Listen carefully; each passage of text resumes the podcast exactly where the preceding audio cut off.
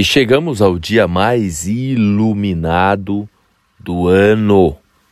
Eclipse no céu, o Sol projetando toda a sua luz do outro lado na Lua. Então é um dia daqueles para que o mundo possa acessar o máximo de esclarecimento possível. Quando eu digo mundo, nós somos um mundo. Cada um de nós é filho de Deus, cada um de nós é uma divindade, cada um de nós é de fato imensurável na grandeza, independente de quem quer que seja. Por isso que nós somos únicos, singulares. Esse é um dia incrível, um dia realmente muito, muito poderoso. Provavelmente o dia mais sensível do ano. O dia em que é possível a gente ter a nitidez e a clareza que a gente quiser, principalmente por se tratar de um ano, como eu nomeei lá em dezembro de 2021, o ano das enganações, o ano das mentiras, o ano das fake news. Nesse momento, ainda, óbvio, o ano inteiro a gente continua e vai ainda, né, continuar com essa confusão da gente não saber o que é verdade e o que é mentira. Por isso que o esclarecimento, a responsabilidade por tomar consciência da verdade, cabe à responsabilidade individual de cada um de nós. Pois não dá para confiar em ninguém, não dá para confiar em fonte alguma, muito menos nos veículos de informação. Então, é o momento para a gente confiar no nosso sexto sentido, na nossa intuição, no nosso coração, na nossa conexão com o divino, com o sagrado. Aí sim é possível acessar a verdade. Nesse dia 8 de novembro de 2022, nós temos a lua fazendo inúmeros aspectos no céu, bem como vários outros planetas também, pois é um momento em que o eclipse acontece com a presença de Vênus, de Mercúrio, de Urano, Saturno participando ativamente, formando quadratura com todos esses citados enfim, todos os planetas estão magnificamente ativos. Então, tudo indica que tende a ser um dia marcante na história. Logo cedo, a Lua faz oposição a Mercúrio, às 7 horas e 43 minutos. Depois acontece o eclipse, que é quando Sol e Lua vão se encontrar exatos a 16 graus, um do lado, o Sol em escorpião, do outro lado a Lua em touro. Em seguida, às 9h47, a Lua faz um, uma conjunção com Urano, depois ela fica quadrada a Saturno às 13 horas e 20 minutos. E aí nós vamos ter um momento magnífico no céu que é Mercúrio Casime ou seja, Mercúrio no exato grau do Sol. Isso vai acontecer às 13 horas e 42 minutos. É muito interessante esse fenômeno do Mercúrio no coração do Sol, Mercúrio Casime, porque, segundo a tradição astrológica, quando um planeta está conjunto a exatos 17 minutos astrológicos ou menos que o Sol, há a possibilidade de que aquele planeta receba a maior força possível do Sol, que no caso estamos falando de Mercúrio em Escorpião, que é o grande investigador. Então é como se Mercúrio recebesse toda a luz solar para revelar coisas. É claro que nesse momento é difícil a gente não ficar nessa onda de que revelações seriam possíveis em termos políticos e também tem a ver, tá? Agora, mais importante é a gente se perguntar que revelações eu preciso, que clareza eu necessito eu ter, eu comigo, com a minha vida, com as minhas coisas, com a minha carreira, com o meu futuro, com as pessoas ao meu redor, com o meu papel e preferencialmente eh, a gente, por, por conta de Saturno estar participando desse eclipse, a gente não ficar pegando responsabilidade que não é nossa. Tá entendendo?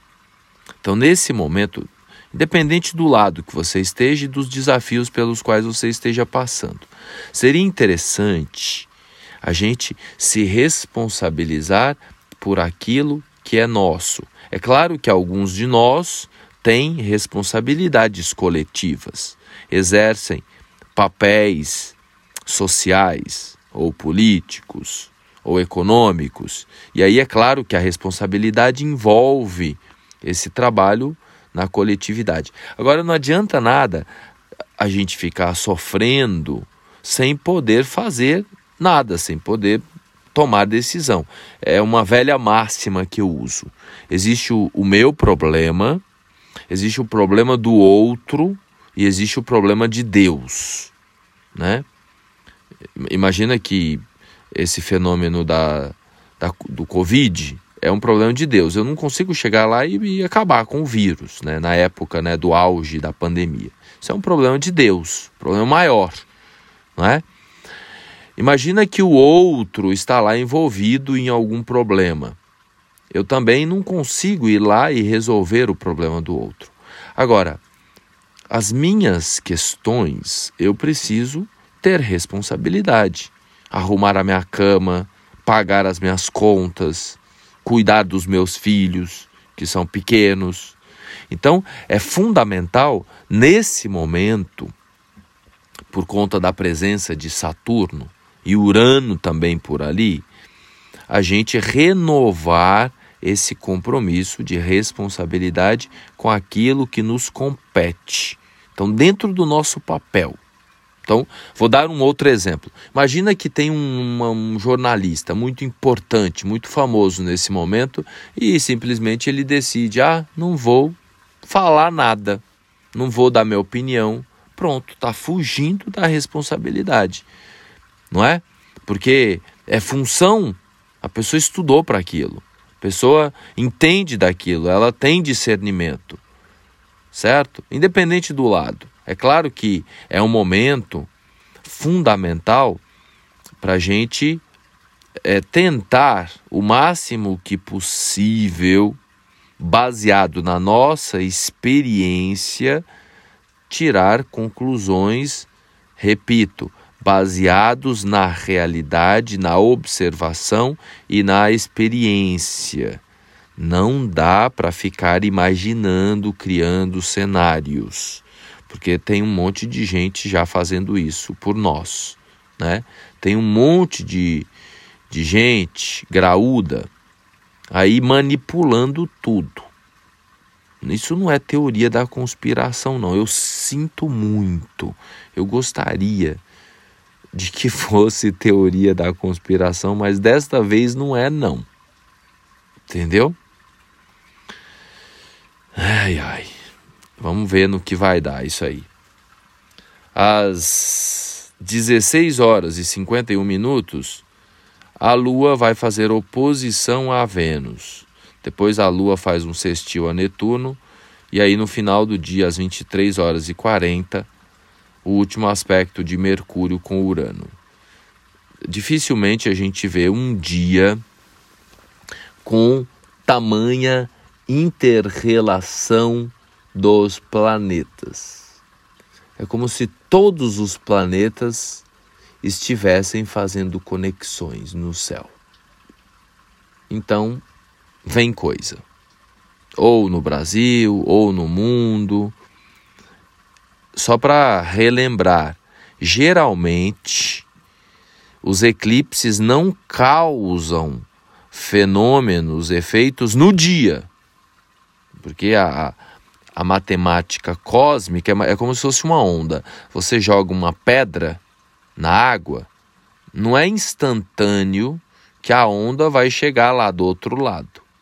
Existe um tempo para reverberar essa água. O que eu posso dizer é: quando é eclipse solar forte, o efeito tende a ser distribuído ao longo de seis meses. Quando é eclipse lunar, digamos que o efeito tende a acontecer aí, né, no máximo em quatro semanas e principalmente já em uma semana, 15 dias. Então, os próximos 14 dias são de alerta máximo por conta desse eclipse nessa magnitude com a participação de tantos atores. Todos nós precisamos nos preparar para mudanças, ajustes, transformações, renovações e surpresas inimagináveis. Se não acontecer nada, graças a Deus, ok, mas o histórico não apontam né, não aponta nessa direção. Eu fiz um post aí no Instagram fazendo um levantamento dos acontecimentos 18, an 18 anos e meio atrás, né? Falei no último episódio, né? 37 anos atrás e algumas outras pessoas col colocaram outras datas lá em que o eclipse estava no eixo Escorpião-Touro, por exemplo, a, o crash lá da Bolsa de Nova York em 1929. Aconteceu no eixo Escorpião-Touro, pois Escorpião tem a ver com o poder, o domínio, e Touro tem a ver com a propriedade, com a terra, com a matéria, com os recursos. Né? E, e até aqui, por, dada a, as circunstâncias astrológicas, o ano tem vindo um tanto tranquilo se comparando com o que a gente deveria experimentar, apesar de, claro, tranquilo entre aspas, né? Porque estamos em, em plena confusão envolvendo guerra e, e a Coreia está aí uriçada e, e, tem outros atores é, geopolíticos também, né? E, e, enfim, como o Brasil, na minha opinião, tende a ser a próxima superpotência do planeta. Então, eu estou achando que as coisas aqui no Brasil é, tendem a esquentar aí nos próximos tempos mais do que a gente imagina, muito mais do que eh, qualquer um das nossas gerações aí dos últimos 40, 50 anos é, experimentou. Porque a gente vem aí, a verdade é, é de umas 4, 5 décadas de tranquilidade, se comparando com o que aconteceu em tempos anteriores. Né? Vamos rezar, vamos meditar, vamos orar. As pessoas perguntam para mim qual é o ritual, o que, que tem que fazer no dia do eclipse. Eu vou dar aqui alguns passos. Primeiro, primeiro, primeiro de tudo, tentar lembrar pelo menos umas três vezes aí no decorrer do dia de que você está respirando. A atenção à respiração, preferencialmente aquela que eu ensinei numa meditação num dia desses, que é puxar o ar e segurar durante o dobro do tempo que você inspirar e soltar também no dobro do tempo. Então, suponhamos que você inspira em 3 segundos, aí você segura por 6 segundos e depois solta durante 6 segundos. Nesse momento, faz o teste aí, você está lembrando de você, se dando conta de você, automaticamente você se sente mais forte, se sente mais equilibrado, equilibrada. Então, primeiro ponto. Segundo ponto é arrumar um jeitinho, é, se tiver sol onde quer que você esteja, preferencialmente de 10 horas até as 14, se expor ali uns 15 minutinhos, 20 minutos ao sol, o máximo partes do seu corpo para ancorar força pessoal e clareza. Essa é a dica de número 2. E em seguida, se você não tiver possibilidade de tomar sol, se lembrar que você escuta, levar a atenção para os ouvidos, se lembrar que você cheira, a atenção ao olfato, se lembrar que você toca, tocar em objetos com a atenção canalizada, então, por exemplo, segura qualquer objeto agora que você tiver aí à mão e sente a sua energia em conexão com esses átomos, os mesmos átomos que formam a sua pele, a sua mão, o seu corpo, também formam o objeto que você segura. Então segura esse objeto, sente o tato, né? Durante o dia quando você for comer, presta mais atenção no cheiro da comida e deixa o alimento mais tempo na sua boca. Mastiga mais devagar. E por fim, como diz a música da Adriana Calcanhoto, Vênus também está participando desse eclipse, né? A música diz assim: Eu ando pelo mundo prestando atenção em cores que não sei o nome. A música se chama Esquadros. Então, quando você estiver andando por aí, mesmo que não tenha sol, tenta se dar conta de que você está enxergando. Pode fazer o exercício nesse momento também. Pisca consciente aí comigo. Se dê conta dos seus olhos. Quando você pisca consciente, ou seja, você escolhe, né, é, o ritmo da piscada, não automático. Então se dê conta de que você está piscando agora. Se dê conta dos olhos. Faz um giro assim, 180 graus para a esquerda e para a direita, observando as coisas ao seu redor, se dando conta da visão dos olhos. Ou seja, o ritual mais poderoso para um dia energizado cosmicamente como esse é você se dar conta de que você está encarnado, de que você está encarnada num corpo físico. E a melhor forma de fazer isso, a forma mais poderosa de fazer isso, não é ficar pensando nisso, é experienciar, é experimentar a atenção direcionada aos cinco sentidos. Nesse momento, perceba, reconheça que você está se observando, como se você estivesse fora do corpo, olhando para você. Quando você faz esse passo a passo, você acorda. E aí, você para de pensar bobagem e para de se preocupar com as notícias manipuladas dos veículos de comunicação. Você para de ter medo, porque nesse momento vem uma força, uma coragem inimaginável. Faz sentido? Sentiu aí? Esta é, esse é o ritual mais poderoso para um dia como esse. Obrigado pela paciência, gratidão pela audiência.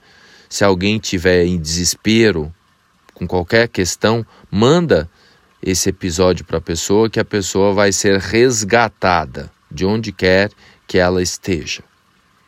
Tá bom? E alguém que precisar de uma orientação personalizada, turbinada nesse nível aqui, é só mandar um oi e agendar um horário aí no saimagos.com.